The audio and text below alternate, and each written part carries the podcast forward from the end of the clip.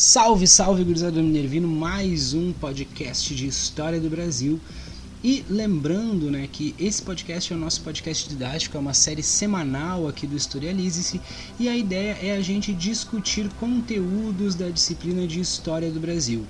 A gente vem numa caminhada trabalhando sobre o Brasil colônia. O nosso último episódio foi sobre economia colonial e dando sequência nessa discussão, a gente vai conversar hoje sobre escravidão. Mas antes da gente conversar sobre escravidão, já conferiu os outros produtos desse podcast? A gente tem aqui no Historialize-se o programa Papos Populares, que é uma série de entrevistas em regime quinzenal, né? A cada 15 dias surge um episódio novo. Nós já temos aí dois lindos episódios. O primeiro deles com o professor Robson Gavilinski, o nosso mestre da História Geral, e o segundo com o escritor alvoradense Davenir Viganon, que está produzindo um livro chamado Novos Brasis da Ficção Científica.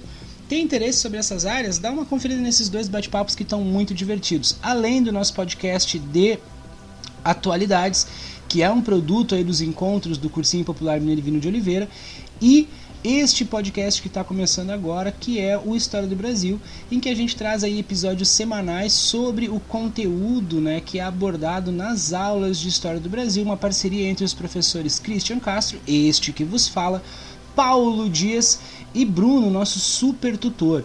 Então, hoje a gente vai conversar um pouquinho sobre escravidão no Brasil e a gente vai tentar contextualizar alguns conceitos importantes, como mão de obra africana, como é que era a questão do, dos escravizados dentro do, do, tumbeiro, dentro do navio negreiro, processo de captura na África, enfim.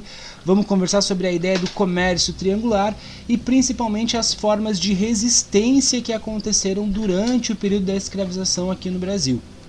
Nesse sentido, vamos, antes de qualquer coisa, conceituar né, um pouco a ideia da escravidão. Conceituar o que, que é isso. A gente tem que ter na cabeça que a escravidão não é uma novidade para a humanidade certo? A escravidão já está presente aí na cultura humana, nos primeiros grupos sociais lá na região do Crescente Fértil, lá na região da Mesopotâmia, já tem registro inclusive no Código de Hammurabi, fazendo referência ao uso de mão de obra escrava.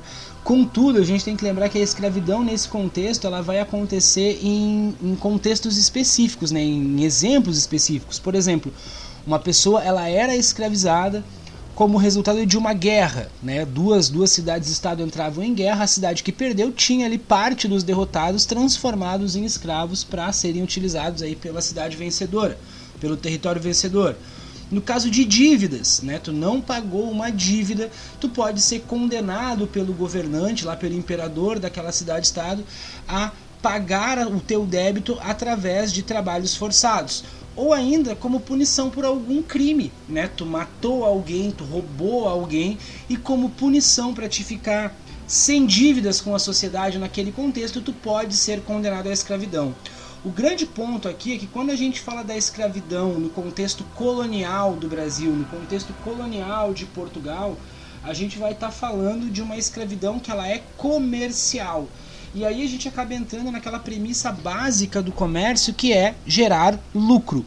Então, quando a gente fala de escravidão no contexto colonial, ela é uma visão de escravidão completamente nova que vai surgir ali no século XVI, meados do século XVI, e ela é completamente nova se ela for comparado a, se ela for comparada ao modelo de escravidão que a gente já tinha ao longo da história. Então, esse parênteses é sempre bom a gente abrir até mesmo para quando vocês forem estudar as, as, primeiras civilizações lá com o Robson, que ele vai trazer o conceito de escravidão para vocês na, na, na, Grécia, em Roma, né, ou mesmo nas civilizações mais clássicas como Mesopotâmia ou mesmo o Egito, e aqui abre de novo um parênteses dentro do parênteses, um colchete, acho que é isso, Jairo que me perdoe se eu estou errando aqui, mas a ideia de que são modelos de escravidão completamente diferentes e que o Egito ele não utilizava mão de obra escrava, mas isso vocês perguntam para o Robson, tá? Vamos seguir um pouco o nosso rolê, já com essa diferenciação, então, que o modelo de escravidão que a gente está conversando aqui, ele é um modelo de escravidão completamente diferente. Ele é a escravidão comercial. Anota isso aí no caderno de vocês, certo? Avançando um pouco na nossa discussão, a gente começa a entender que a escravidão no Brasil, ela não começa com a mão de obra africana. Né? Ela vai começar como a gente já viu nos nossos primeiros encontros aqui, nos episódios anteriores, com a mão de obra indígena, que é aquela que os, que os portugueses, que os invasores, colonizadores vão ter o primeiro contato, né? E nesse sentido, são os indígenas que vão ser os primeiros a serem escravizados e utilizados nas lavouras de cana-de-açúcar. Né? Para mais informações sobre isso, a gente vai conversar especificamente sobre cana-de-açúcar a partir do nosso próximo encontro, mas a gente deu ali uma pincelada de leve no último podcast sobre atividades econômicas na colônia. Então, se tu não pegou o último rolê, volta a uma casa aí na discussão e procura esse episódio para se atualizar disso. Mas os primeiros escravizados no Brasil vão ser os indígenas. O grande ponto é que a gente vai ter uma treta ali entre né, o, o governo geral e outros dois envolvidos nesse processo. O governo geral é aquela estrutura de governo que vai surgir no Brasil após o fracasso das capitanias hereditárias, que é quando a coroa portuguesa percebe que é necessário uma experiência mais centralizadora né, do, do, da experiência administrativa, mais uma coisa, uma política mais centralizada. E nesse contexto surge a figura do governo geral. O governo geral, então, ele vai ser a primeira experiência administrativa real, efetiva de Portugal no território colonial. Quando o governo geral traz essa estrutura para cá, de brinde, inteiramente grátis, sem pagar frete, vem os jesuítas, né, o pessoal da Companhia de Jesus, como sendo um desdobramento lá da, da reforma protestante, né, da contra-reforma, que era um movimento, uma resposta da Igreja Católica para recuperar aqueles fiéis que foram perdidos em função lá do advento do, do luteranismo, do calvinismo, do, do, próprio Henrique Tudor lá na, na Inglaterra, com a função mais para frente, obviamente, com a função do, do anglicanismo, né? São várias reinterpretações do cristianismo que vai acabar acarretando para a Igreja Católica numa perda significativa de fiéis. Como resposta para isso, vai surgir a partir do Concílio de Trento né, uma série de movimentos da, da Igreja Católica. Dentre eles, a gente pode falar da retomada do Tribunal do Santo Ofício, a Inquisição, que também vai acontecer aqui no Brasil. A gente pode até fazer um episódio extra aí sobre Inquisição no Brasil. Né, não vai ser tão expressiva, mas vai rolar. E a Companhia de Jesus atuando como sendo ali uma fonte de, de angariação de novos fiéis, de novas almas para a Igreja Católica. E quando vem o governo geral para cá, eles vêm junto e começam um processo muito forte de catequização dos índios. O grande ponto é que a partir do momento que esses indígenas eram catequizados e eram introduzidos ali à rotina de trabalho, e a gente não está passando pano para jesuíta, tá? Isso tem que ficar muito muito nítido no nosso canal. Nosso canal é ótimo, né? Tem que ficar muito nítido na nossa conversa, porque os jesuítas eles também vão fazer uma agressão gigantesca do ponto de vista cultural, que é impor o modo de vida europeu, que é impor o cristianismo ao, aos grupos indígenas, ignorando completamente todas as estruturas culturais que existiam. Mas o que nos chama a atenção aqui é que eles vão acabar tretando com os donos de engenho, que precisavam dos indígenas como mão de obra escrava. Por que, que vai acontecer essa treta? A partir do momento que os indígenas eram cristianizados, eles acabavam ganhando uma alma cristã que era dotada de livre-arbítrio e, portanto, não poderia ser escravizada. Só que nesse contexto de não poder ser escravizados, né, acabou gerando um atrito entre os produtores de açúcar, os jesuítas e o governo geral. Agora a gente tenta fazer aquela experiência de se colocar no lugar do governo geral, né? Como é que tu vai dar razão para os produtores de açúcar, dar razão para os senhores de engenho e se queimar com a igreja. Né? O Portugal vai ser uma nação extremamente católica, a gente vai ter mais para frente o advento do padroado régio, que é literalmente a igreja influenciando diretamente nas decisões de Estado. Se tu dá razão para a igreja e se queima com os senhores de engenho, tu está se queimando com a principal fonte de riqueza da coroa portuguesa nesse momento, que é o comércio de açúcar. Como solução, entre aspas, aqui, né? Como solução, a gente tem a sugestão do início da mão de obra escrava africana. A escravidão africana não era novidade para os portugueses, porque eles já tinham ali um processo de ocupação e presença na África desde a metade quase ali dos anos 1400, desde a metade do século XV. Contudo, né, eles começam lá na, na, nas Ilhas Atlânticas, na região dos Açores, Ilha da Madeira, o cultivo de cana-de-açúcar já utilizando mão de obra escrava africana, contudo em menor escala. Quando dá essa treta com os jesuítas, a gente tem uma ampliação gigantesca né, do fluxo de escravos africanos aqui para o Brasil. Né? Obviamente, a escravidão indígena ela não termina, a gente começa, a gente ainda vê tretas muito fortes ali entre o movimento bandeirante, o movimento de entradas e bandeiras e os jesuítas, porque ainda assim vão ser uma mão de obra, entre aspas, valorizada, porque já estavam acostumadas ao trabalho rural, já estavam acostumados a rotinas de trabalho, já eram cristãos, já conheciam os costumes europeus, diferente dos escravizados africanos que tinham hábitos culturais completamente diferentes, mas não é esse o nosso ponto. O ponto é que a partir de 1550 começam a chegar no Brasil os primeiros navios negreiros e a partir daí não para. Né? Esses escravizados eles eram trazidos para o Brasil especificamente neste primeiro momento para trabalhar nas lavouras de cana-de-açúcar.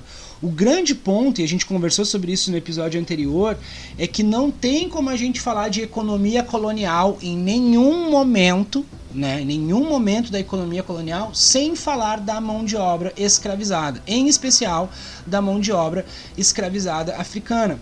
Esses caras eles vão ser capturados na costa oeste da África, principalmente nos domínios portugueses, ali Angola, Congo, Benin, Moçambique, né, onde Portugal já tinha presença e vale sempre a gente lembrar que Portugal tem uma presença fortíssima na costa da África, porque eles vão desenvolver aquela rota comercial lá por navegação de cabotagem, contornando o continente africano.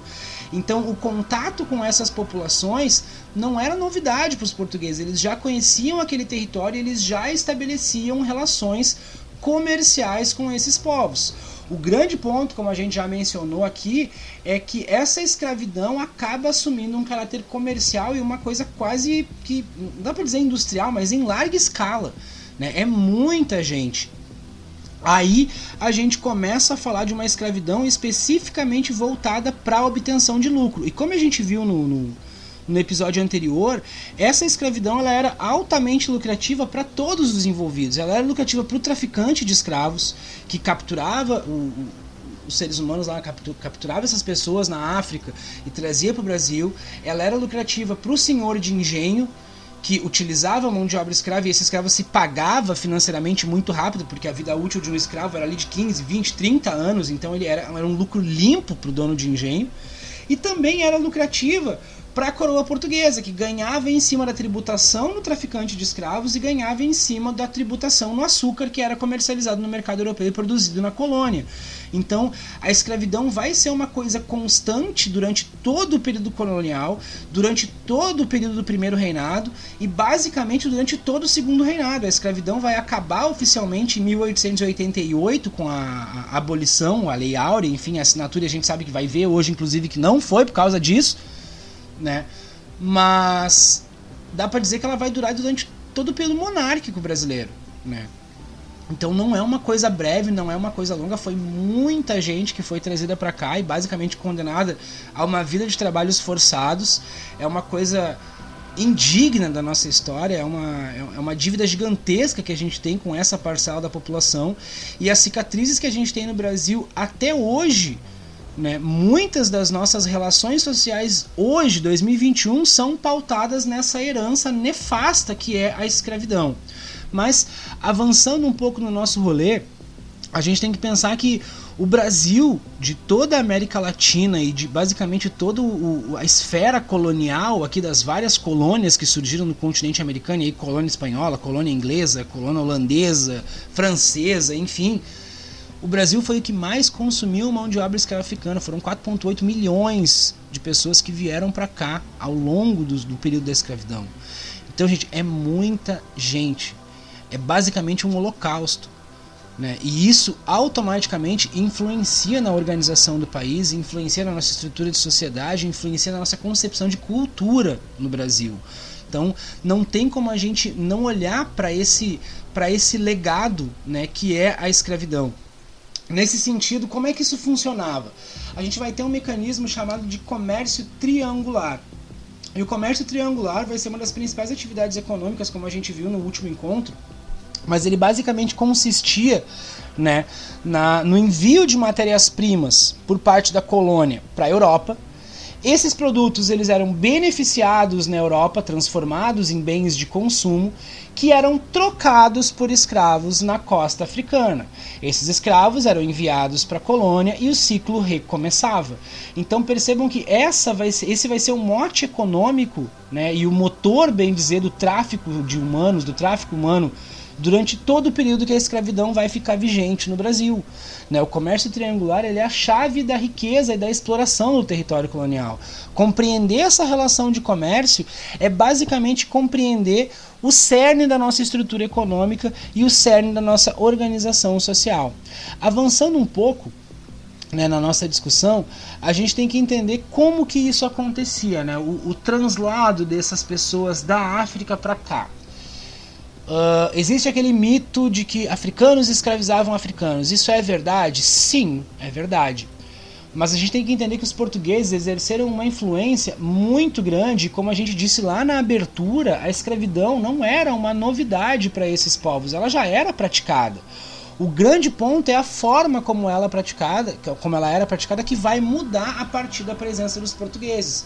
Os portugueses começam a aumentar essa demanda por escravos e os povos da costa acabavam fazendo incursões para o interior do continente africano e capturando outros grupos menores. O que, que chama atenção aqui? Se eles não fizessem isso, muito provavelmente os escravizados seriam eles. Então existe uma pressão muito grande, essa presença portuguesa que vai alterar o modo de vida. A gente pode dizer que impérios como o Reino do Congo, por exemplo, eles vão acabar em função do relacionamento que tiveram com os europeus eles vão acabar o, o seu modo de vida, as suas tradições, enfim, em função da relação que tiveram com portugueses e o quanto essa relação acabou cobrando deles no sentido de imposição cultural, né, no sentido de cristianismo, no sentido de hábitos de comércio. Né, essa ideia da escravidão comercial ela vai destruir muitas populações no continente africano, em especial nos povos da costa. Esses caras eram trazidos para cá dentro dos chamados navios negreiros ou tundeiros. Gente, aqui a gente entra num, num momento muito delicado da, da coisa porque é, é revoltante, porque as condições de transporte eram subhumanas, elas eram desumanas. O, o, Boris Fausto ele vai trazer a ideia da coisificação, né? o processo de transformar uma pessoa numa coisa, transformar uma pessoa num objeto, numa propriedade.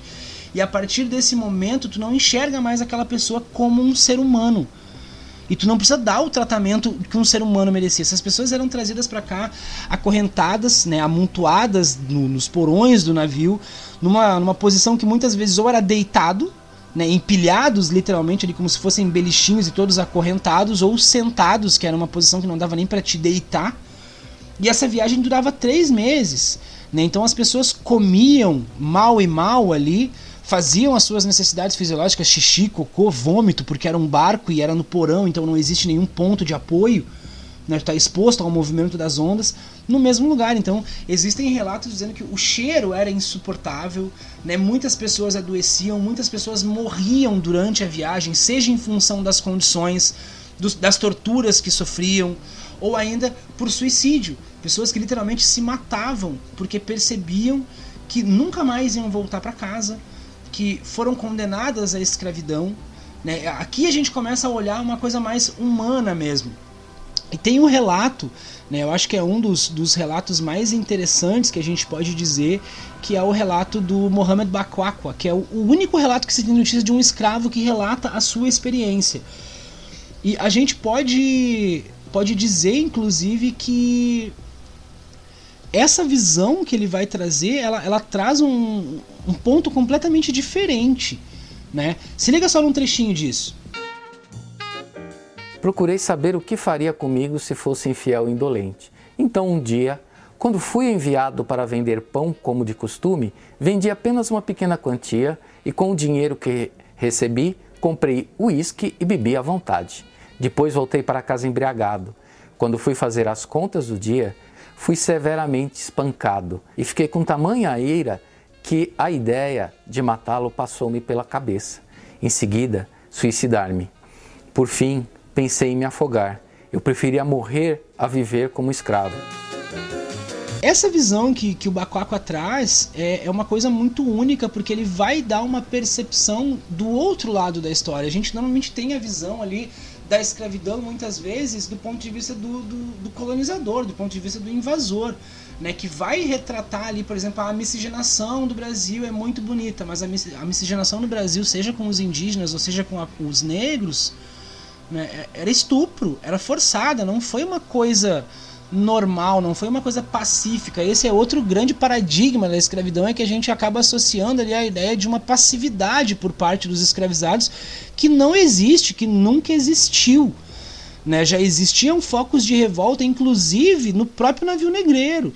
E esses escravos eles já eram executados muitas vezes dentro do próprio navio negreiro. Então não tem como a gente falar de, de escravidão sem falar de uma violência extrema contra a humanidade, contra seres humanos, sem falar de tortura. Né? É um ponto extremamente delicado da nossa história e, e muito significativo quando a gente começa a olhar o legado que isso nos deixa. Avançando mais um pouco na nossa discussão, né, a escravidão ela não foi e nunca foi passiva. A gente vai ter inúmeras formas de resistência, desde a fuga, das sabotagens e mesmo os aquilombamentos.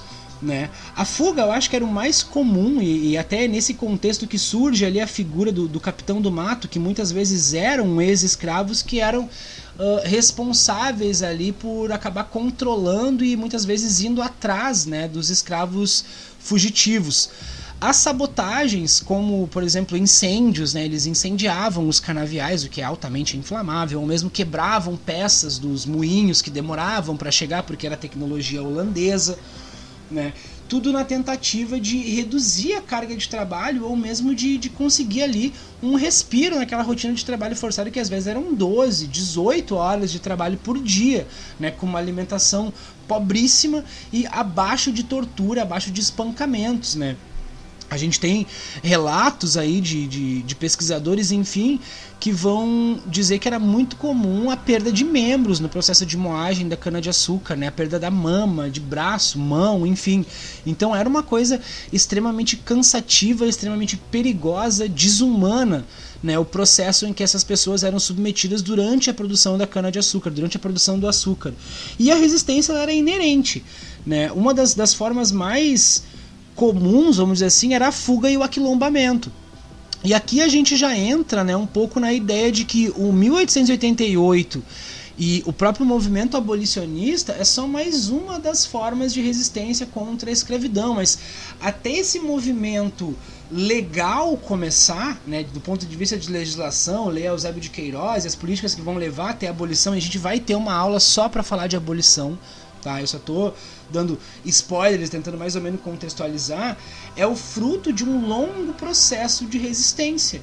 Né, de um longo processo de luta dessas populações para tentar garantir a coisa mais básica que é a liberdade né, e o próprio culto à tua cultura, né, à tua identidade. Os quilombos, gente, eles vão ser uma, uma grande aglomeração, vamos dizer assim, de culturas diferentes. Isso porque os escravizados eles eram trazidos de nações diferentes na África. E isso quando chegava aqui era inclusive uma das técnicas de controle, né? Eles traziam pessoas de nações diferentes para eles falarem idiomas diferentes e automaticamente não poder se combinar ou mesmo nações que eram rivais na África muitas vezes traziam essa rivalidade para cá num primeiro momento. Obviamente, essas rivalidades elas acabam sendo diluídas porque estava todo mundo no mesmo barco, né? Enfim, né? a escravidão vai atingir a todos de forma muito forte. E o quilombo, ele vai ser um termo já utilizado pelos guerreiros Jaga, que foi um, um, uma população, um grupo étnico na África que vai estabelecer uma resistência muito forte por parte contra os portugueses, né? Eles vão usar desde eram, eram povos que viviam nas montanhas, então eles vão ficar em, em, territórios mais inacessíveis, mais de difícil acesso, e eles conseguiram resistir durante muito tempo às incursões né, dos portugueses para a captura de escravos na África. E eles usavam desde lanças envenenadas, armadilhas, enfim, animais como, como defesa, né? mas acabam sendo subjugados e trazidos para cá. Quando começa a acontecer o processo de fuga, eles acabam batizando esses acampamentos, né, essa, essas, esses territórios que vão acabar sendo ocupados pelos escravos fugidos de quilombo. Né? Mas a terminologia é justamente uma, uma referência aos acampamentos dos guerreiros jagas lá na África. Vale salientar que quando a gente fala de quilombo, não é uma exclusividade do Brasil. Né? Aonde houver escravidão, vai haver resistência. Essa frase é do é do João Luiz Reis, do João José Reis, perdão, que é autor do livro Liberdade por um Fio, que é uma pesquisa antropológica sobre as comunidades quilombolas no as comunidades quilombolas no Brasil. Né? E ele vai dizer que, do Brasil e na, no continente americano como um todo, que os quilombos eles surgiram aonde houve escravidão, houve essa forma de resistência que foi o aquilombamento. Basicamente, os quilombos eles são territórios livres, né, que esses escravizados vão vão fugir e vão acabar se organizando em níveis de complexidade, em níveis de complexidade muito alto, muitas vezes reproduzindo ou adaptando né, os modelos de vida e sociedade que eles tinham lá na África. O maior dos quilombos, né, o mais conhecido dos quilombos é o Quilombo dos Palmares, que fica na região da Serra da Barriga, lá em Alagoas. E esse quilombo, ele ficava num lugar de extrema dificuldade de acesso, no meio do mato, enfim, no meio de num vale localizado numa região montanhosa. E ele vai durar durante muito tempo. Né? Ele vai ser composto ali por vários mocamos que eram uh, pequenos povoados que faziam parte desse território. Né? Um ponto importante é a gente pensar que elas vão ser regiões altamente sustentáveis. Eles vão produzir o alimento que eles precisavam e vão estabelecer relações de troca com outras comunidades, muitas vezes comunidades portuguesas que viviam próximas ali, trocando alimento por armamento, por pólvora, por ferramentas de ferro, enfim, coisas que eles não tinham dentro do quilombo. O grande ponto é que isso começa a significar uma ameaça né, para os portugueses. E o governo geral acaba mandando muitas incursões né, para tentar acabar com o quilombo dos Palmares. Eles vão resistir durante muito tempo. Contudo, entretanto, porém, vai chegar um momento em que um acordo de paz vai ser selado. E a regra desse acordo de paz é que ele garantia a liberdade para os nascidos em Palmares, mas não para aqueles que estavam fora do quilombo. O rei que vai assinar, o, o rei do, do, do, quilombo que vai assinar esse acordo com o governador é um cara chamado Gangazumba, né? E essa medida não vai ser bem aceita pelo pela população do quilombo, porque eles achavam injusta a liberdade ser garantida somente para aqueles que já haviam fugido e não para os outros escravizados que ainda viviam nas senzalas. Isso vai acabar gerando uma revolta que vai culminar quase como um golpe de estado, aonde um cara chamado Zumbi vai assumir o trono. Né, o zumbi ele era nascido em Palmares, mas ele foi capturado por uma incursão de, de, bandeirantes e ele vai ser vendido como escravo. Mais tarde ele consegue fugir e retorna para o quilombo dos Palmares como ali um, um, um, guerreiro, enfim, que vai acabar contestando o poder de Gangazumba, liderando essa revolta e assumindo o, o governo ali do, do quilombo dos Palmares. O zumbi ele vai ter uma postura muito mais agressiva, né? promovendo ataques nos engenhos, promovendo sabotagens, libertando um grande número de escravos, e isso também vai acabar causando uma resposta um pouco mais violenta por parte do governo. É nesse contexto que a gente começa a fazer referência ao movimento bandeirante, porque é para eles que o governo geral vai acabar pedindo socorro, especificamente para um cara chamado Domingos Jorge Velho, que é um explorador, enfim, escravizador de índios. O cara é considerado um herói em São Paulo, mas foi um grandíssimo FDP, para não dizer assim, né? O cara ganhava vida capturando escravos, capturando indígenas principalmente. E é ele que vai levar um, um baita de um exército para o Quilombo dos Palmares e acaba conseguindo, através de um ataque surpresa, capturar e matar o zumbi. Contudo, entretanto, porém, Uh, Palmares é destruído, né? o quilombo é destruído, mas a ideia do quilombo dos Palmares não é destruída. Outras comunidades vão surgir ao longo do processo de colonização e também vão acabar sendo centros importantes de resistência. Espero que esse material seja de alguma utilidade para vocês. Obrigado por ter ouvido até aqui. A gente passou um pouquinho do nosso tempo habitual aí de 20 minutos, mas foi por uma boa causa. Qualquer coisa que vocês precisarem, eu estou à disposição. Um grande abraço e fiquem bem. Tchau, tchau.